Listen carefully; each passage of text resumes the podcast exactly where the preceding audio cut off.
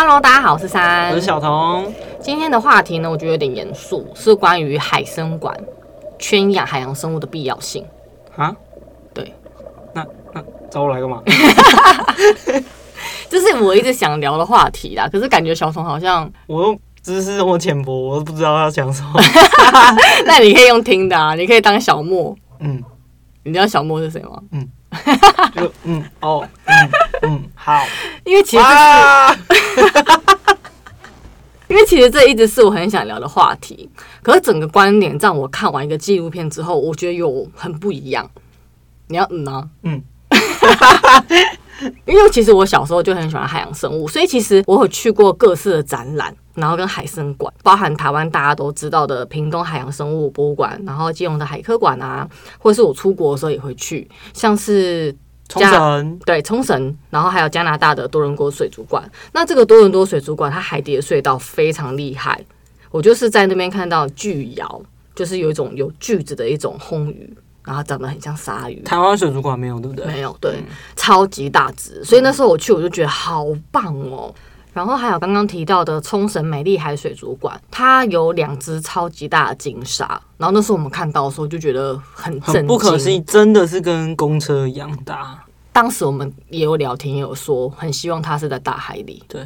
然后我那时候对这些海洋生物被圈养、被展览的想法，当时我会觉得说，如果为了教育。把它们养在这边，然后让大家认识，让小朋友去看，让人类去知道这些海洋生物的美好，他们或许会更有意愿去保育或是做环保。嗯。所以那时候想法会觉得说，如果是为了大环境好，必须牺牲这些海洋生物的自由，它或许没有坏处。就牺牲几位海洋生物来换取更多海洋生物的保育的重要性。对，我当时是这样想的。嗯，那其实之前在想要录这一集 podcast 的时候，我就做了蛮多功课。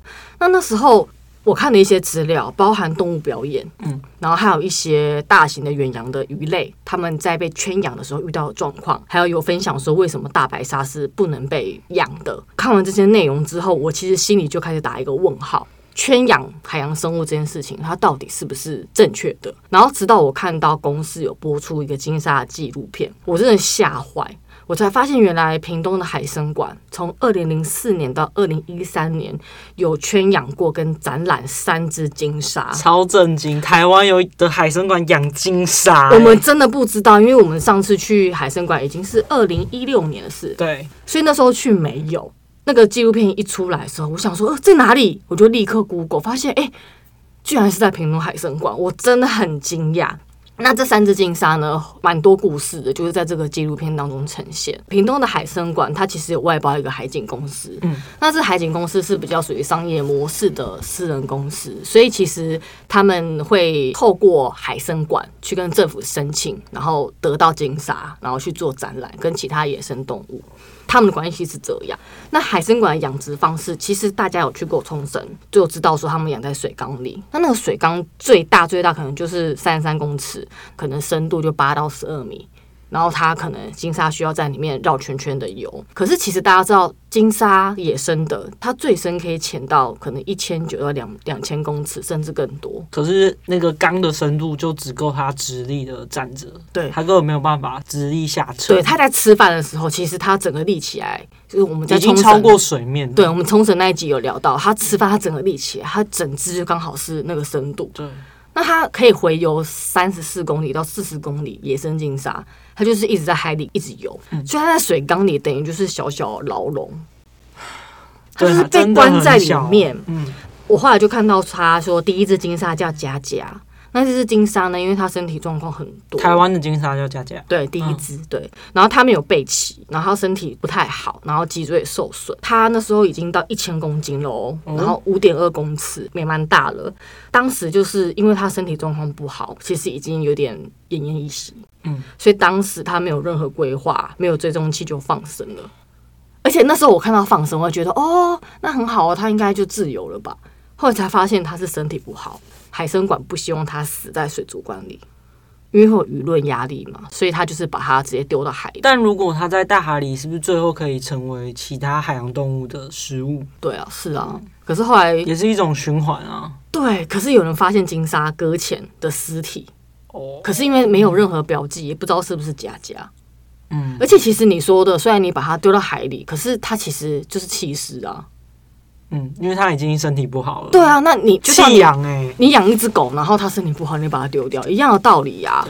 所以我当时就觉得天哪，因为它总共有三只嘛，然后第二只就是我们今天要讲的，就是这个环保团体的纪录片，它有比较详尽的记录，包含它放生的过程。然后第三只金鲨大约四百零五公斤，比较小，然后大概三点三公尺，它在海参馆大概两年就死了。死在海参馆里，死在海参馆里，它是小只的，嗯、对，所以他后来就是舆论的压力，就是要要求要释放第二只金鲨。嗯、那在二零一三年，他在被圈养第八年之后，就直接放生。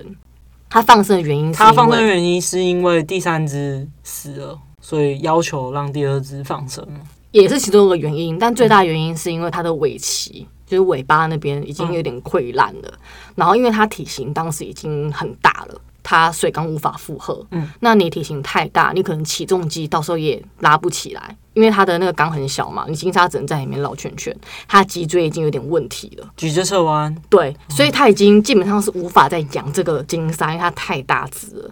那当时的海警公司就威胁说，威胁所有的动保团体跟政府，就说我要有新的鲨鱼。我才愿意把这只鲨鱼放掉。他要有新的动物来吸引客人，他才愿意把他手上的明星放掉。没错，所以他其实就是为了赚钱呐、啊，你不觉得很过分吗？啊对啊，因为光是二零一二年他们计算的营收，这是金沙在的时候，他的营收就高到八亿耶。然后后来是因为舆论的压力，然后再来就是说他们真的没有办法负荷，没办法继续养了，所以就选择放生。在台湾金沙真的很难看到，所以海参馆有。我说真的，我也会想去看啊。对，但他其实对他来说是放肆，因为他没有设立任何中继站。那时候我真的很惊讶。其实那时候我看到那金沙被拖出去，然后放掉的时候，我心里是开心的，因为那时候我还不知道，觉得他自由了。对，我就觉得他自由了。但其实他长期被关在海生馆，他的导航的方向是不是都没了？没错，他第一次放掉之后，他就缓缓的游动，但他只是在绕圈圈。因为他的行为已经被固定了。他一开始放掉那一刹那，好像是往下沉，对，然后游走，然后大家其实蛮开心，就觉得他游走了，对。但他就在海底开始绕圈圈，不会是鱼缸的大小？对，他就是一直绕那个圈圈，哦、而且呢，他状态他可能因为他之前是在水缸里，他的深度没有那么深，所以他就一直习惯性的往浅礁的地方游，嗯，所以他后来被搁浅在。一个礁石区，然后那时候其实他是呃没有到岸上，就是还是在海里，只是他就是在礁石区那边水非常的浅，保育人员就花了很多力气把那只鲸鲨拉离开那个礁石区，但那时候其实鲸鲨很多地方刮伤了，对，都已经受伤了。然后他是早上五点的时候放生，然后后来在十一点的时候就被发现他搁浅在沙滩上。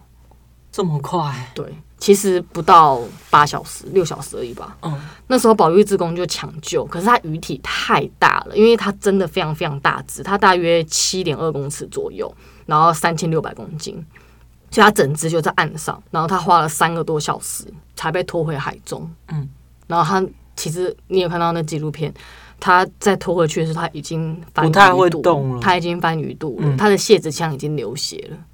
就是已经对，然后最后它放的时候，它就沉到大海里。因为金鲨是属于软骨鱼类，它的身体非常非常大。如果它没有在完全浸在水里的话，它没有水的浮力去支撑它的身体的话，它的结构、它的软骨啊，没有办法支撑它本身的重量。嗯，所以其实它在上岸的那一刹那。它的等于是自己被自己的重量给压死，对，他的体腔已经被受到挤压，哦、所以他其实当时已经受致命影响。可是你知道那时候我看那纪录片啊，他们一直在抢救，没有人说话，大家都知道他已经不行了，可是没有人敢讲。我就觉得天哪，好哀伤，有一种。无能为力，可是就是帮凶的一群的感觉。没错，然后后来他们就去探讨这个问题，跟环保团体之前在要求海警公司放生的时候，他们有很多很多的提议都没有被采纳。一开始是不是有要求在海中间放一个中继站东西，对，让它在里面先适应海里的感觉？没错，因为它被人工养了八年，它吃饭都是直接立起来，然后把饲料倒在它嘴巴里面。他没有训练他怎么去觅食，也没有让他去训练他海里的整个，例如说光透性啊，然后在海里导航的状态，他完全都没有让他适应。像你刚刚说的那个中继站，其实之前就有提出，可是那家公司就是以说他们行政作业跟成本没有办法负荷，不是赚了。八亿吗？谁知道啊？拿去花天酒地、吃吃喝喝之类的，也不觉得有可能吗？太夸张了啊！就是如果说有中继站的话，让让他适应可能几个月的时间，让他自己学习觅食，嗯，或是至少你要训练他不要是立着那样吃东西，因为那不符合大自然的环境跟条件。然后你要让他适应海洋的温度，适应空气，适应全部的东西。对，所以这个他们都没有做。再来就是它野放的地方离岸边不到一公里哦。我有看到一幕比较震惊，是他们有试图联络日本的海参馆，说你们有没有这种相关的经验可以分享？日本海参馆说我们没有野放的经验。日本海参馆也是可能十年之间死了十几次鲸鲨，他就是不断的死了就再抓，死了再抓，他们并没有野放经验。对。然后这个金沙，它总之它就是放了之后，那个船就立刻就走。那他们其实原本规划是说，从港口出发抵达到黑潮南海的支流，让它可以顺着潮水离开，或是给它更大的助力让它离开，不要靠近岸太近，完全都没有做到。然后他当时船一走，也没有任何的补救措施，所以后来搁浅就没有办法回去救他。然后当受伤了，对，当时海警公司的理由跟借口是说，哦，因为放生之后就不要给他任何人为的干扰。可是问题是，离海一公里的地方其实都是钓客跟渔船，对，你根本那个理由是不对的啊。然后再来是说，他们有错估那个金鲨的大小，它喂食量根本就不足哦。海参馆说这个金鲨是六公尺，然后体重两千五百公斤。可是后来其实是已经到七点二公尺，然后三千六百公斤。那它是以它的身长去增加它的那个饲料的量嘛？所以你换算下来，它根本就是严重吃不够。然后加上它的当时设计它的运送箱，就是从那个海参馆一直以来都营养不良。对，它从海参馆送到海边的那个运送箱只有抓八公尺，哦，但它已经七点二了。嗯。所以你说剩多少？剩八十公分呢？嗯，它在箱子里面，它不就撞来撞去吗？对，就是那个风险就增加更多。而且其实那只鲸鲨它已经八年没有自己求生存过，我讲它真的没办法。所以那时候看到它整个沉到海里的时候，大家都沉默。我真的超难过的哎！而且那时候是我跟小童去玩，然后我们就无聊看电视，看看看到之后，我们两个沉默，我们两个沉默到不行，太哭了，真的，我真的很难过。然后那个保育员也非常难过。那个纪录片里面的那个那个环保志工，他他真的哭了。对对，真的大家都非常非常难过，然后去检讨说为什么会发生这种事情。然后因为到后来二零零八年禁止再抓鲨鱼、鲸鲨，至少真的这三位鲸鲨。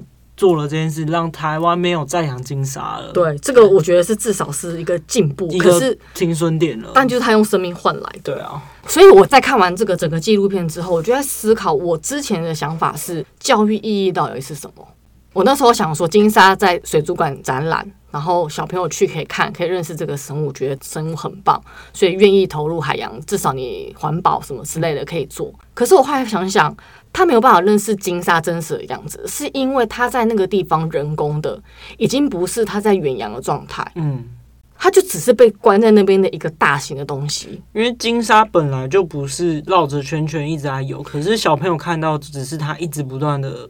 转圈，对，他已经没有他任何自然的觅食能力，或是趋光能力，或是他导航，他什么都没有。嗯，所以他没有任何教育意义啊！你就是把一个东西关起来给别人看，然后再来是有去要求说，好，你既然海生馆跟海景公司说我拿金沙来是为了教育，是为了做研究，可是他们没有提出任何金沙生态的研究报告。啊，是哦，他们就是为了赚钱，所以因为他都已经在不是他自然环境的状态之下，那他当然提不出啊，因为你根本不知道他怎么觅食啊，嗯，而且你喂他，对，然后你也不知道他回游游了多久，从哪里到哪里，他在哪里生小沙，你没有办法去抓啊，所以这一切我就觉得他根本就是零教育意义啊，因为他根本就不在自然环境下，这个对我来说有很深的反思，就是包含你看大白鲨，你看还有像之前。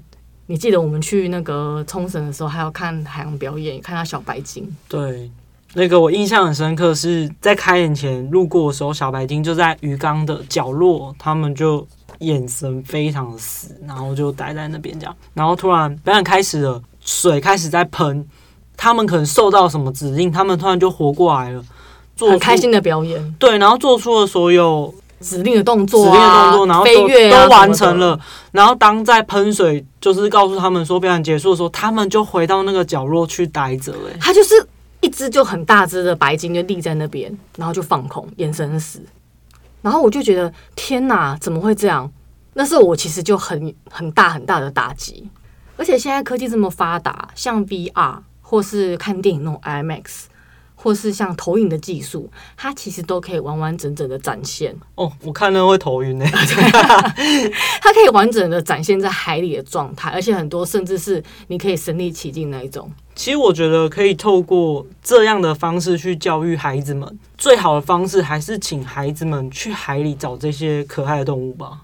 对啊，然后我们以不打扰他们的方式，对，而不是把他们抓回来。没错，我小时候去科博馆，嗯，看的，例如说那种海洋的展览片，或是说去太空的，它其实都让当时的我非常非常的震惊。对，但我们也没有真的把太空的星球抓回来啊。对啊，这些都是其实真的科技就可以做到的。嗯，所以后来去反思说。他其实不需要透过我把真的动物抓过来，我其实就可以教育，也可以告诉他们他们的习性。这个我是觉得，其实就透过科技就好了。这次海参馆，它完全就是为了要赚钱，对，就真的只是为了敛财。我觉得你没有配套措施让那些动物们过的是他们好的环境，真的，我们没资格这样对待一个生命。没错，你看金沙寿命可能七十到一百岁，甚至更大只，甚至更老，可以超过百岁。其他的动物也是，那它可能饲养的话，它平均寿命只有十六到十八个月。我后来发现，其实几乎是他们孩儿时期，他们就过世哎、欸。对啊，你看，像其实那个冲绳的那个水族馆，它金沙换过非常多只哎、欸，而且他们没有放生经验。我这听得很哀伤哎、欸。金沙是这次聊的其中一个案例，那其他像是海豚跟刚刚讨论的白鲸，后来看到资料，其实海生馆也死过七只白鲸。台湾吗？对，就是非常的让人觉得很哀伤。然后我觉得这次有让我很大很大的反思，也觉得说，其实你要教育他的方式有很多种。像我干女儿，她就是有一本书，她那本书其实就是海龟的旅程。从他海龟破蛋，然后他就是出发到海洋，他长大，他遇到伴侣，他遇到朋友，他遇到危险，他其实都写的非常非常非常的详尽，而且那个书做的很精美，嗯，非常非常漂亮，我就很喜欢那一本书。